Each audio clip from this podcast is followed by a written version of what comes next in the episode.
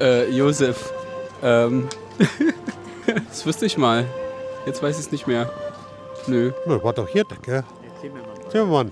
Nee, what ist der Josef? Ja, er hat, obwohl er nicht der Vater war, hat sich um seine Verlobte und ums Kind gekümmert. Keine Ahnung.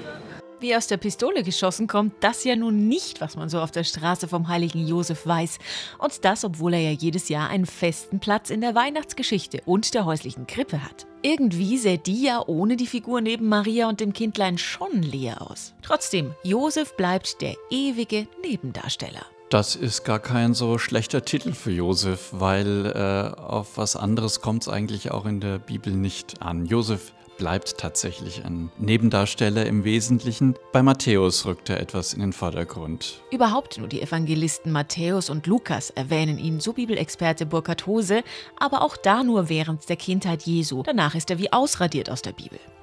In den paar Stellen rund um die Geburt Jesu ist Josef vor allem eins: ein Mann, der träumt was auch erklärt, dass der gute Josef oft schlafend dargestellt wird. Das Schlafen ist aber nicht unbedingt etwas, was ihn als verschlafenen Typen auszeichnet, sondern biblisch heißt es, wird er gezeigt als einer, äh, der den Traum Botschaften empfängt. Das heißt, der Traum ist sozusagen nur und der Schlaf ist das Instrument, mit dem göttliche Botschaften vermittelt werden. Das ist ein Mensch, der offen ist für die Weisungen Gottes. So könnte man vielleicht das mit dem Schlaf übersetzen.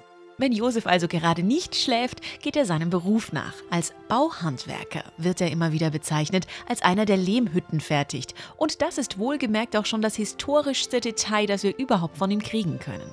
Die Weihnachtsgeschichte an sich gewinnt aber in dem Moment an Spannung, als Josef, der Verlobte von Maria, erfährt, dass diese schwanger ist. Was ihn verwundert, da er zwar den Schlaf, allerdings nicht den Beischlaf pflegte. Sowas nennt man heute übrigens noch Josefs Ehe. Das Kind also nicht von ihm sein kann. Deswegen überlegt er sich, Maria heimlich zu verlassen. Doch dann hilft ihm, wieder im Traum, ein Engel weiter, der zu ihm spricht.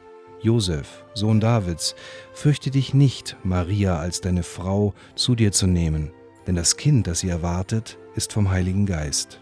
Josef entschließt sich also, Maria zur Frau und das Kind anzunehmen. Damit ist er zwar irgendwie Papa, aber kein Erzeuger. Wie soll man das jetzt verstehen?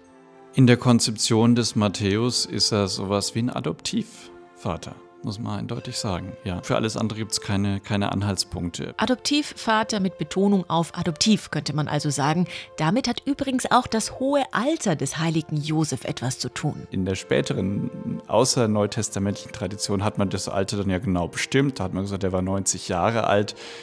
Der wurde immer älter, je wichtiger es war, die Jungfrauengeburt zu verteidigen. Ja, also der ist dann sozusagen nicht mehr gefährlich in dieser Hinsicht oder regt da nicht zu irgendwelchen Fantasien an. Das war dann klar, der hat eine andere Funktion. Und wer sich jetzt langsam fragt, welche das wäre, dem sei gesagt, das Ganze ist im Grunde eine Stammbaumgeschichte. Bei Matthäus wird Josef als Mann aus dem Stamm Davids eingeführt, dem legendären Königsgeschlecht Israels, aus dem nach der Verheißung der Retter, der Messias, kommen sollte. Die Evangelisten wollen nämlich zeigen, dass es eine durchgängige Linie gibt zwischen äh, der alttestamentlichen Prophezeiung und dem, was äh, mit Jesus von Nazareth passiert ist. Sie wollen sozusagen die Kontinuität zwischen Israel, äh, zwischen der jüdischen Tradition und dem sich gerade entwickelnden Christentum nachweisen. Josef ist also nur Mittel zum Zweck, um Jesus zu seinen Messiaswurzeln zu verhelfen. Vielleicht bleibt er auch deshalb in der Bibel stumm. Das kann man so sagen. Er ist einer, der hört, im Traum eben, Botschaften empfängt und dann handelt. Er hat keine eigenen Botschaften sozusagen zu verkünden. Das sagt nochmal aus, äh, wie es um ihn bestellt ist. Kleiner Trost, Josef wurde ab ca. 850 nach Christus trotzdem nicht zu knapp verehrt. Im 19. Jahrhundert war er, weil die gesamte heilige Familie, sogar unglaublich in.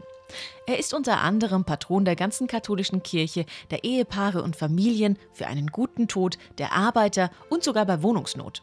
Und bis 1968 war der Josefstag in Bayern sogar ein Feiertag. Mit dessen Streichung geriet der Bräutigam Marias zwar noch mehr in Vergessenheit, aber auch das hätte der heilige Josef selbst wohl stillschweigend hingenommen.